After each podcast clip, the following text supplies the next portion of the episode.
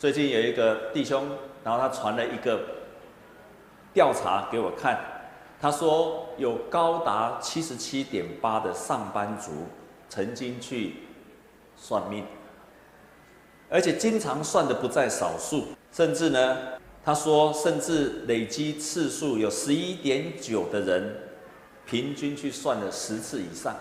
为什么是去算呢？百分之八十七点二的人为了职业跟工作，百分之六十二是为了感情跟婚姻，百分之三十九是为了财运，二十四点六是因为健康。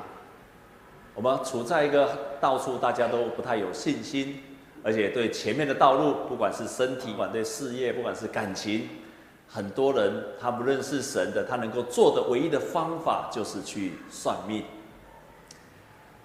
所以我特别要强调的信心，因为信心对我们来讲是何等重要。有没有信，就不能得上帝的喜悦。因为到神面前来的人，必须信有神，且信他赏赐那寻求他的人。第一个信有神，就是你要相信有这位神，这位神你看不见，包括你相信上帝的存在，包括你相信耶稣基督拯救的的救赎的能力。包括你相信圣灵的存在，这是前面说的信有神。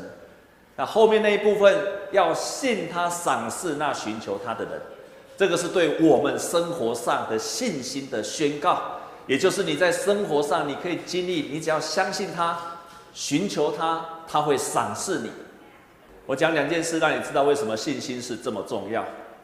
去年二月时，我去台南，台到台北之后。突然之间，钱包不见了，除了现金以外，我最重要的证件都在里面。然后也打电话去两个休息站去问，也一样没有找到。那接下来我能够做的就是赶快打电话，然后停止信用卡的支付，也停止了金融卡。我这个时候唯一没有做的事的情就是祷告。我想说，我也许应该要祷告吧。可是我。我在想，上帝会垂听我的祷告吗？你看，我祷告那么久的人，还是在那个慌张当中，仍然不一定相信神。那我就祷告，我就问我自己：相信，在此时此刻，我已经把全家都翻遍了，我已经也打过去休息站了，他们都说没有。这个时候，我还有相信神吗？我可以找得到吗？所以我就祷告，就迫切祷告，问我自己有没有信心，神会成就。祷告完。同一个意念，眼睛就往那边一看。我有一个包包，我从来没有做过一件事，就是把钱包放在里面，所以我也从来不会想要去翻那里。为什么不去找找看呢？所以就去找，手伸进去，钱包就在里面。这是让我再一次经历到一个有信心的祷告，跟在那个慌张当中不知道寻求神一个小小的经历。所以神要给我们的信心。不仅仅是你对他的信号，这当然是要件。可是另外一个，今天我要谈的是你生活上的信心。第二件事情，去年我去健身房，那是一个礼拜天的下午。那天下午刚好健身房没有什么人，有一个女孩子就到我的面前就问我说：“哎，叶牧师，叶牧师，我可不可以问你一个问题？”“哦，很好啊，请问你要问什么？”“为什么你们基督徒都很喜乐？”你为什么问这个问题？他说：“因为我看到基督徒都很喜乐。”我就说：“那你不喜乐吗？”他就把他最近发生的事情，因为父亲过世没有多久，所以他负债好几百万，因为这样子他有忧郁症等等的问题。我记得在那个会谈当中，大约短短的三十分钟，我印象中我跟他讲了差不多五次，跟他讲：“你一定会好。”你一定会好，你要来教会，你就一定会好，你可以完全好起来，而且我充满了信心，超有信心。我不是安慰他，我是从我里面有信心说，你只要来教会，你就一定会好。后来他来教会，第一次来到我们中山教会，那天敬拜赞美让他非常非常的感动，他一直掉眼泪。那天晚上，他就把他所有的药都丢掉了。从那天开始，他就不再吃药了。你一定会问我一个问题，牧师，那如果他没有好怎么办？没有错，我不是上帝，我也没有祷告每一次那个人都康复了。可是亲爱的弟兄姐妹，你想想看，一个人生病的当中，他有信心比较好，还是一个人信心在生病的当中没有信心？你觉得哪一种比较好？所以无论如何，信心这件事情，即使还没有成就，对你都有益处的。因为总比你在那个困境当中完全失去了信心，有信心总比没有信心的好。有两处的圣经，以色列的过去出了埃及，在旷野，在那地方漂流了四十年。可是，在那四十年当中，他们都看见了上帝四十年的奇妙的作为，可是，在那同时，他们同时抱怨了四十年。在出埃及记十五章一到十二节，摩西和以色列人民向上主歌唱：“我要歌颂上主，因为他赢得了光荣的胜利，他把战马和骑兵投进海里。”上主是我坚强的保护者，他就拯救了我。他是我的上帝，我要颂赞他。他是我父亲的上帝，我要歌颂他。是他们过了红海，非常振奋的，因为看到那些埃及的追兵都掉在红海，那个红海在他面前居然就开了，他们很兴奋。上帝帮他们打了一个大胜仗，但是才过三天，摩西领以色列人民离开了红海。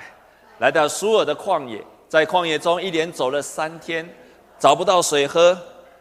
他们来到了马拉，那里的水是苦的，不能喝。为了这缘故，那地方才叫马拉。人民向摩西埋怨。三天前他们看了大神迹，才过了三天，因为没有水喝，马上开始埋怨摩西，而且埋怨上帝。这两处的圣经节，保罗在回想他祖先。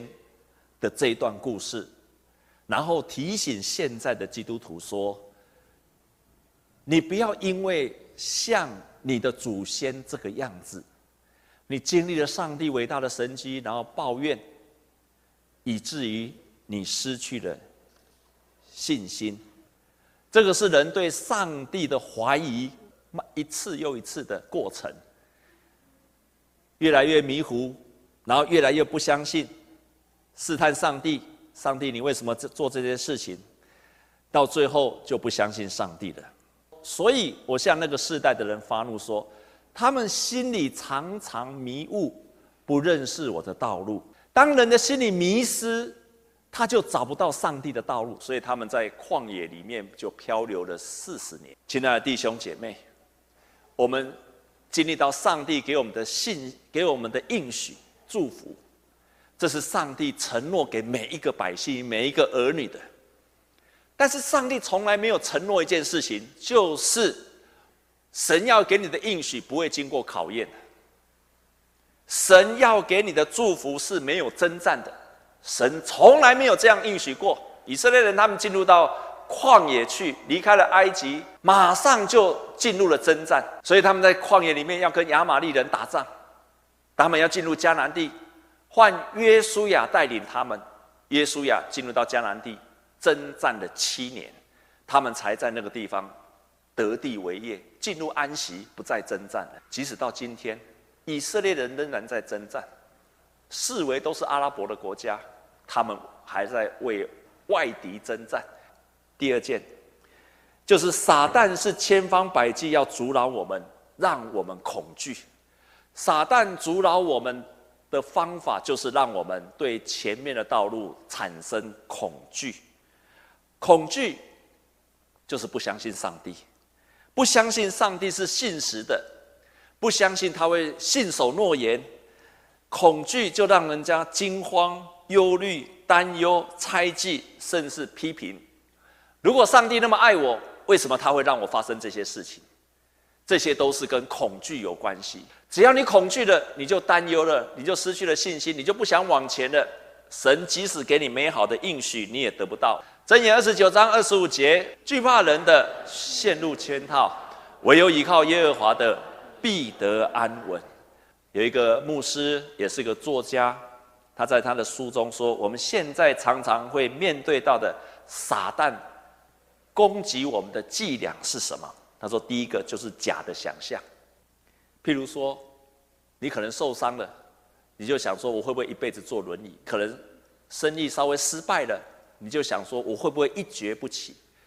第二个他提到就是假的报道，新闻媒体很多，一天到晚都跟你报道这里很危险，那里很危险，环境不好，台湾也很不安全，那里很多的威胁。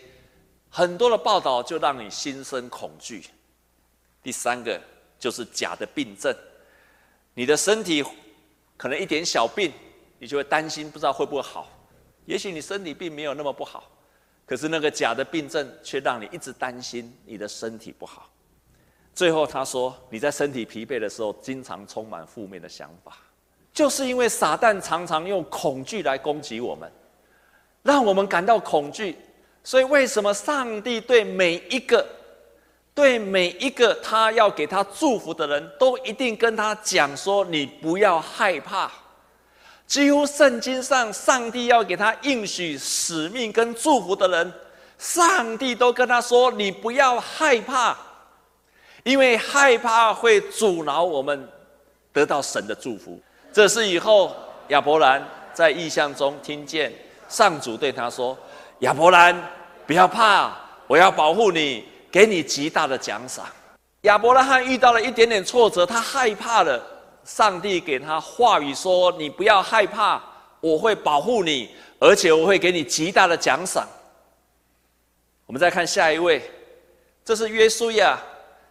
耶稣也要领受上帝的祝福，上帝优先跟他讲了一句话，就是：“你不要害怕，我岂没有吩咐你吗？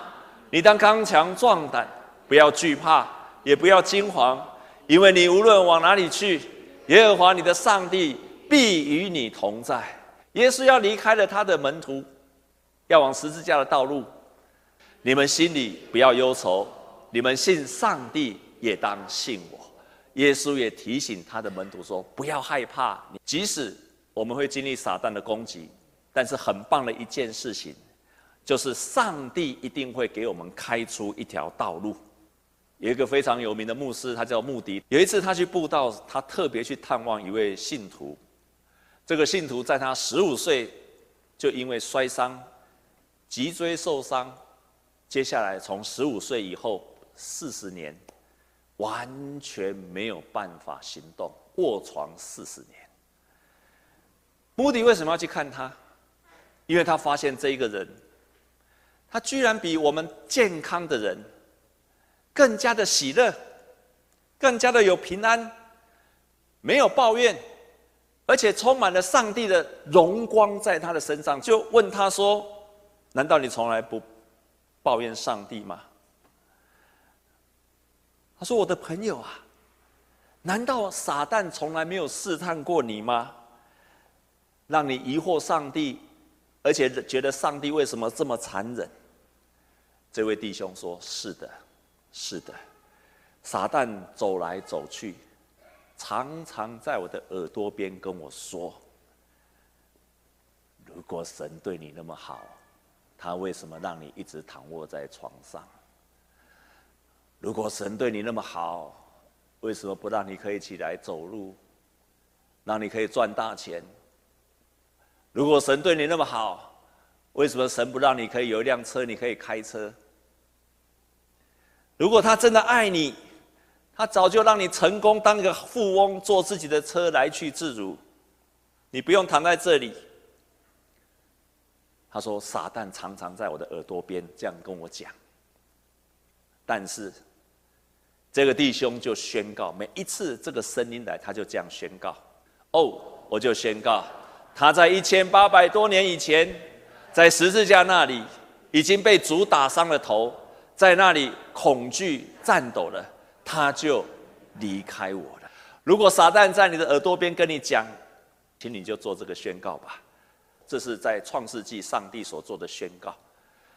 耶稣基督已经打伤了那个蛇的头，而且撒旦已经在恐惧战惊了，他就会离开我们。当你遇到这些事情时，牧师要建议你两件事情。第一件事情。要用神的话语来征战，你要常常用神的话语来征战。上帝的话语是远远的两千年前就写成了，可是今天它仍然就在我的眼前，会发生在我的身上。这样子的人会得着上帝的祝福，他就会相信上帝的话就在我的眼前仍然持续的发生，因为信心，它就发生在我的眼前了。你们所受的考验，无非是人所能承受得了的。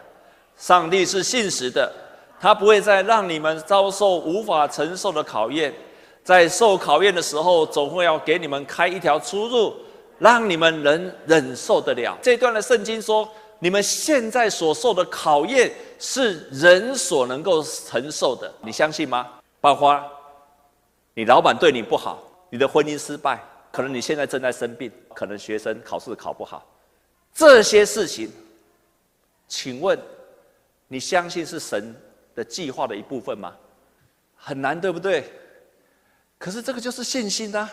你不是相信你的感觉，不是相信你现在发生的事情。而是你相信上帝的话语，你用上帝的话语来征战你目前的状况。有一个牧师去探望了一个姐妹，这个姐妹非常的忧愁。牧师看她非常的忧愁，就问她说：“姐妹啊，姐妹，如果如果你手中的婴孩，你把它摔到地上，你会做吗？”这个姐妹就说：“你给我像天上的星一样多的那个那么多的金币。”我也不会把孩子摔到地上。